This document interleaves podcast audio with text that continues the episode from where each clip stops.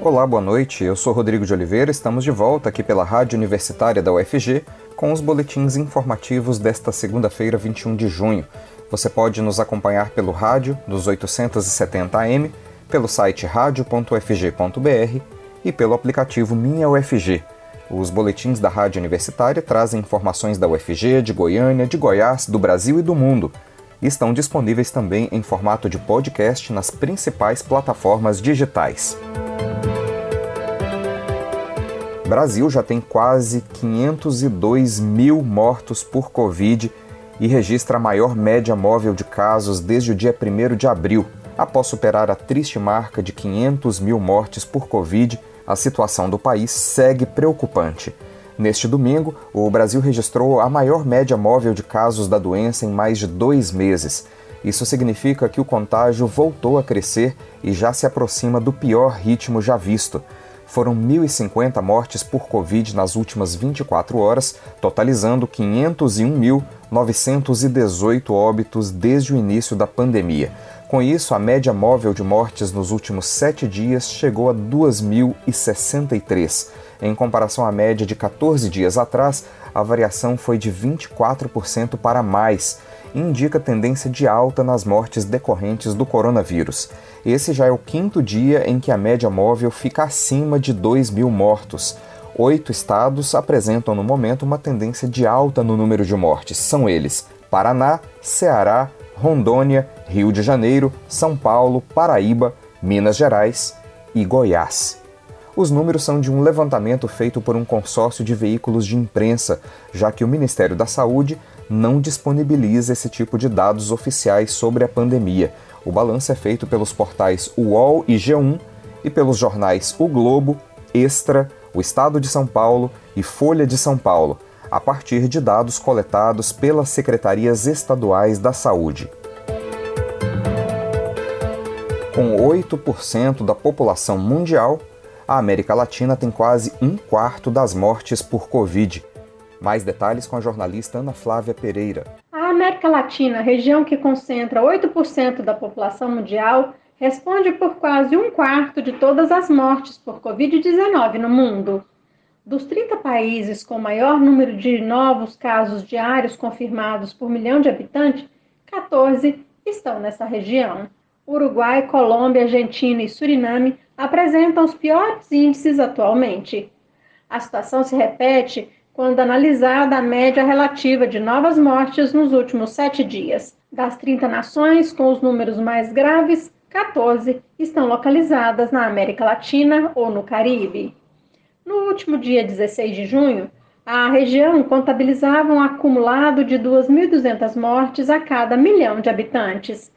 No mesmo período, eram 1.500 mortes na América do Norte, 1.400 na Europa, 162 na Ásia, 101 na África e 25 na Oceania.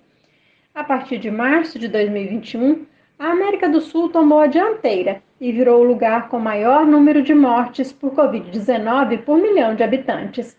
E essa disparidade se acentua ainda mais quando analisada a média diária da última semana, o que demonstra a evolução da gravidade da Covid-19 num período mais recente.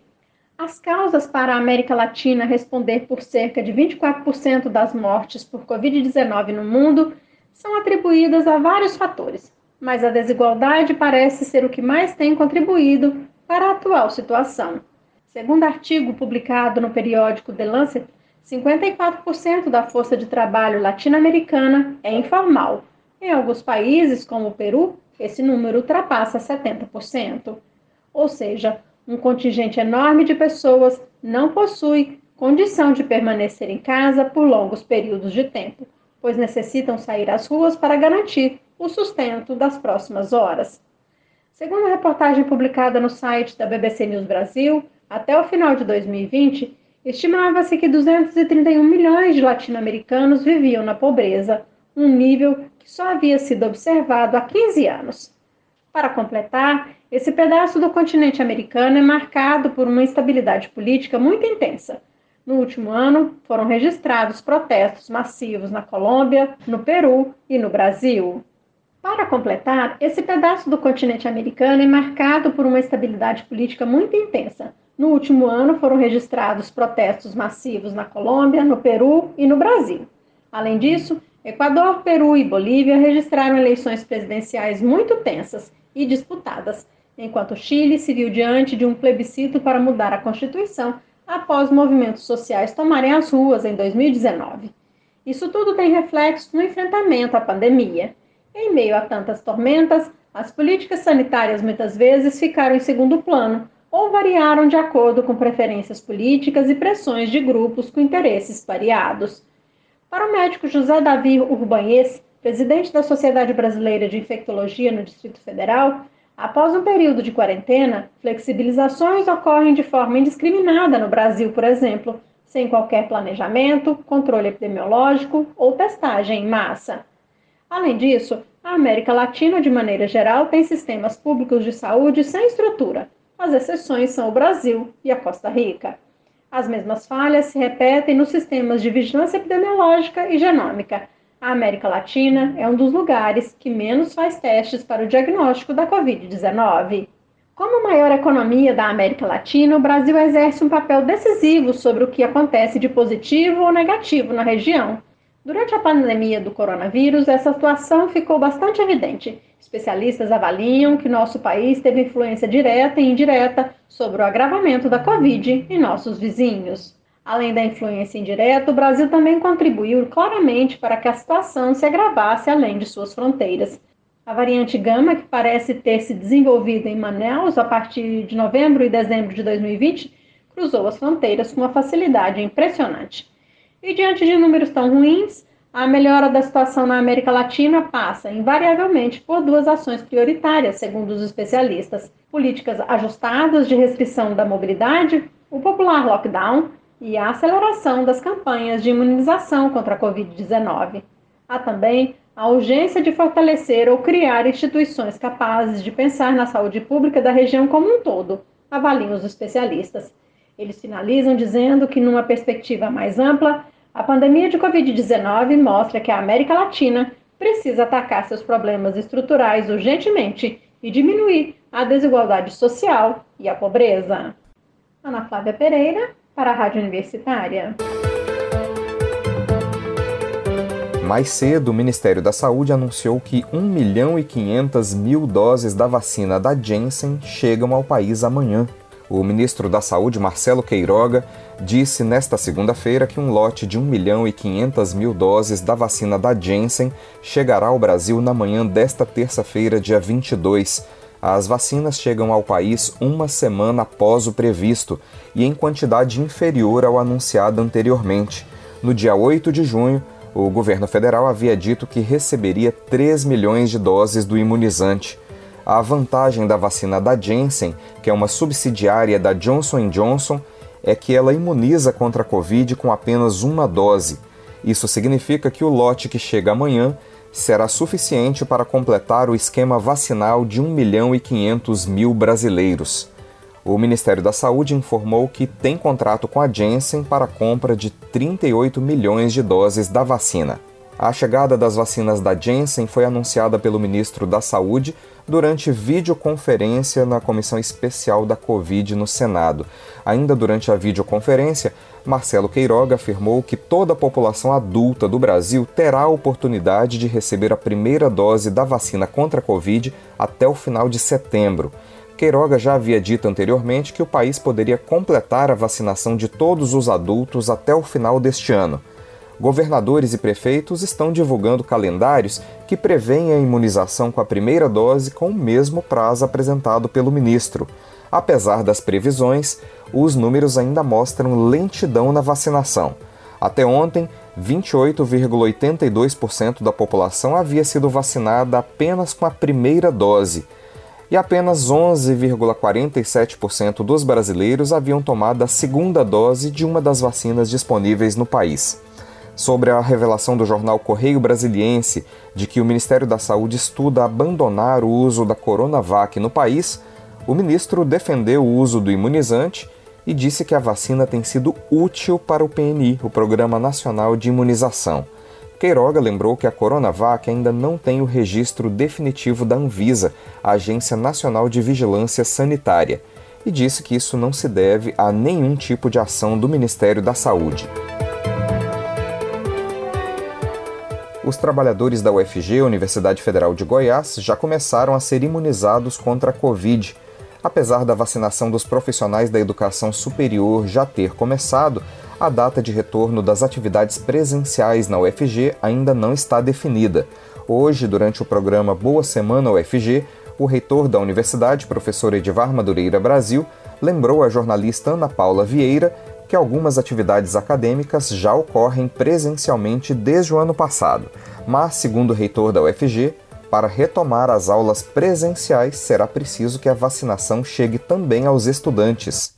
O retorno presencial da universidade ele vai, já está acontecendo, né? Na verdade, nós já retornamos desde novembro do ano passado, só que de forma gradativa. E estamos é, retornando primeiro aqueles cursos é, da área de saúde, principalmente a, a, os semestres finais desses cursos, né, com os estudantes vacinados. É importante saber que é, nós precisamos é, garantir que a, a, epidemia esteja controlada e a transmissibilidade do, do vírus é, não seja acentuada por um retorno precipitado. Então, é, nós não temos vacinação dos estudantes, né? Então, um retorno pleno das atividades, ele não é garantido só com a vacinação do pessoal é, docente, técnico administrativo e terceirizado. Nós precisamos também de avançar um pouco na vacinação dos estudantes. Mas o que a gente vai fazer é justamente isso: planejar, e já estamos fazendo isso, esse retorno de forma gradativa, como já estamos fazendo desde o ano passado, e com todos os cuidados. Quando a epidemia agrava e temos uma nova onda, a gente recua um pouco e quando a gente consegue é uma situação de maior estabilidade, a gente avança mais um pouquinho. Então, nós vamos calibrando isso daí.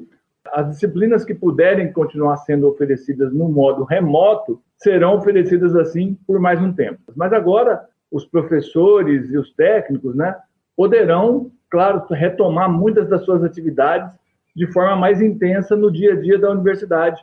Aquelas atividades que estavam escalonadas, agora elas poderão voltar assim que nós tivermos a, a vacinação mais ampliada, né? E claro, o período também, nós temos a segunda dose ainda, é, e um período aí até as pessoas terem é, essa imunidade. O reitor da UFG, Edivar Madureira Brasil, lembra que além de professores e técnicos administrativos, trabalhadores terceirizados que atuam na instituição também podem agendar a vacinação contra a Covid. Desde sexta-feira começou o agendamento e as pessoas já começaram a vacinar no sábado pela manhã e continuam aí enquanto tivermos vacinas, né? Mas os 30% reservados às prioridades agora incluem também os profissionais da educação superior. E é bom lembrar que os profissionais da educação superior são os docentes, são os técnicos administrativos e são também os nossos terceirizados que trabalham conosco é, em diversas áreas, né? Seja motoristas, vigilância, limpeza e outros terceirizados que estão é, no dia a dia conosco na, na universidade. E em meio ao triste noticiário sobre a Covid, pelo menos um alento. A OMS declarou neste final de semana o fim da segunda epidemia de ebola na Guiné. De acordo com a Organização Mundial da Saúde, o fim da segunda epidemia de ebola, somente alguns meses após o ressurgimento da doença, foi graças à experiência adquirida entre 2013 e 2016. Em fevereiro desse ano, a Guiné iniciou uma campanha de vacinação para conter a propagação do vírus, que causa hemorragias graves e falência de órgãos, e se espalha através do contato com fluidos corporais. 100 pacientes foram identificados e os contatos próximos foram vacinados imediatamente. Dos 2.014 contatos que foram vacinados, não houve nenhum caso de ebola. A vacina contra o ebola da farmacêutica norte-americana Merck foi testada pela primeira vez em 2015 na Guiné pela Agência de Saúde Pública do Canadá. A vacina foi criada em resposta à epidemia que assolou a República Democrática do Congo entre 2013 e 2016. E a ONG SaferNet informa que as denúncias de homofobia na internet aumentaram 106% no primeiro semestre de 2021. Mais informações com a jornalista Maria Cristina Furtado. Boa noite, Maria Cristina. Boa noite, Rodrigo. Boa noite, ouvinte da Rádio Universitária. O mês de junho é marcado pelo orgulho LGBT, mais especificamente no dia 28. Em vários lugares do Brasil, é possível ver manifestações artísticas com as cores do arco-íris. As cores marcam lutas, como a homofobia. De acordo com a ONG SaferNet, as denúncias contra a homofobia na internet cresceram 106% nos primeiros seis meses deste ano. A Central Nacional de Denúncias de Crimes Cibernéticos da SaferNet recebeu 2.529 denúncias de homofobia na internet desde o início de 2021. Neste mesmo intervalo, em 2020, a associação havia registrado 1.226 denúncias. Em São Paulo, a Parada do Orgulho LGBT teve de adotar mecanismos para impedir a publicação de comentários homofóbicos durante a transmissão ao vivo na internet. Os organizadores afirmaram que, na edição de 2020, foram mais de 200 mensagens com ameaças de morte à população LGBT na transmissão do evento. Os autores desses comentários estão sendo identificados e o caso será denunciado ao Ministério Público Federal. Na Parada do Orgulho LGBT de 2021, realizada no último dia 6 de junho, uma equipe de técnicos usou filtros da rede social em que a transmissão foi realizada para bloquear mensagens com ameaças e ofensas. As mensagens que escapavam dos filtros eram apagadas manualmente pelos técnicos. O vice-presidente da Associação da Parada do Orgulho LGBT de São Paulo, Renato Viterbo, apontou que com as mudanças não encontrou nenhum tipo de ameaça mais grave durante as oito horas de transmissão. E 2021 é um marco importante para a população LGBTQI. Há 10 anos, o STF autorizava a união civil entre pessoas do mesmo sexo. Para saber mais sobre os direitos dos homossexuais que desejam se casar, a jornalista Maria Cristina Furtado conversou com a advogada Cíntia Barcelos, que é especialista na área de famílias e sucessões. Vamos acompanhar. Há 10 anos, o Supremo Tribunal Federal reconhecia que casais do mesmo sexo passassem a ter direitos familiares equivalentes aos casais heterossexuais. De acordo com Bruno Quintiliano, presidente da Associação Nacional dos Registradores de Pessoas Naturais de Goiás, desde 2007, alguns cartórios vinham formalizando a união estável homoafetiva. Segundo Quintiliano, nos últimos 10 anos foram registrados no Brasil quase 22 mil escrituras de uniões estáveis homoafetivas, e em Goiás já foram mais de 600 escrituras. A primeira união estável oficializada em Goiânia foi do casal Liorcino Mendes Pereira, filho, e Odílio Cordeiro Torres Neto.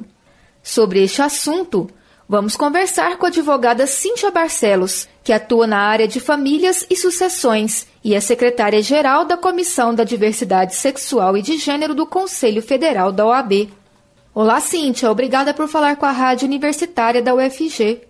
Olá, como a senhora vê esse processo da união estável entre casais do mesmo sexo nestes 10 anos? O processo de união estável entre casais do mesmo sexo nestes últimos 10 anos se refere ao marco jurídico que tivemos no país em 2011, quando o Supremo Tribunal Federal reconheceu e equiparou os direitos dos casais homossexuais aos direitos dos casais heterossexuais. Portanto, a união homoafetiva foi reconhecida como união estável, passível dos mesmos direitos e obrigações de quaisquer outros casais. Esses casais ainda enfrentam barreiras para oficializar a união?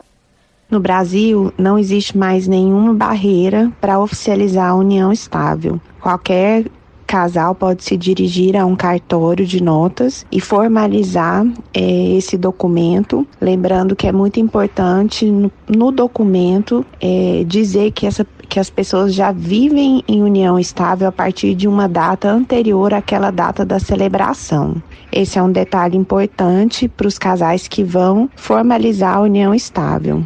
Casamento civil e união estável são a mesma coisa?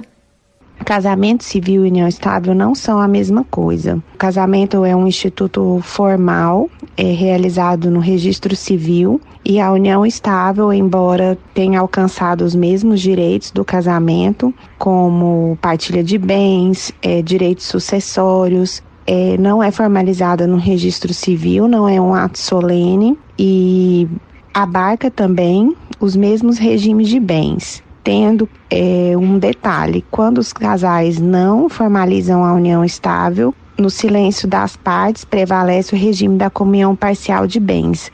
Mas se esse casal quiser ir ao cartório formalizar uma escritura pública de união estável, ele pode eleger quaisquer outros bens, assim como no casamento. É, no casamento civil se altera o estado civil da pessoa. Na união estável, não. Na união estável, a, a pessoa vive em união estável, mas o estado civil não é alterado. E no casamento também, é, os cônjuges, cônjuges ou nubentes podem utilizar o sobrenome um do outro. É, são alguns detalhes entre, de diferenças entre casamento e união estável. O casal homoafetivo que deseja oficializar a sua união, o que deve fazer? Para formalizar uma união estável, basta os casais irem aos cartórios, mas é aconselhável que o casal procure um advogado ou advogada para se informar é, do regime de bens que ele deseja ser que deseja adotar e de alguns detalhes jurídicos de previsão dentro desse contrato formalizado é, por meio de escritura pública. Os casais homoafetivos que desejam ter filhos, quais são as formas legais no Brasil para que eles consigam ser pais ou mães? No Brasil, os casais homossexuais podem se inscrever no Cadastro Nacional de Adoção para que possam ser beneficiados com esse instituto, assim como qualquer outro casal ou pessoa solteira. No Brasil também tem sido utilizado é a busca pela reprodução assistida de casais tanto masculinos quanto femininos e também pode ser utilizado um útero de substituição que falamos é, no sentido de figurado como barriga de aluguel e que o próprio Conselho Federal de Medicina autoriza para que essa técnica ocorra utilizando até parentes de quarto grau. Também casais homossexuais na grande maioria das vezes, podem ser e se tornar pais ou mães socioafetivos de filhos já pré-existentes de um dos companheiros ou dos cônjuges. E aí é necessário ou uma, um registro no cartório de registro civil do reconhecimento da socioafetividade, se essa criança já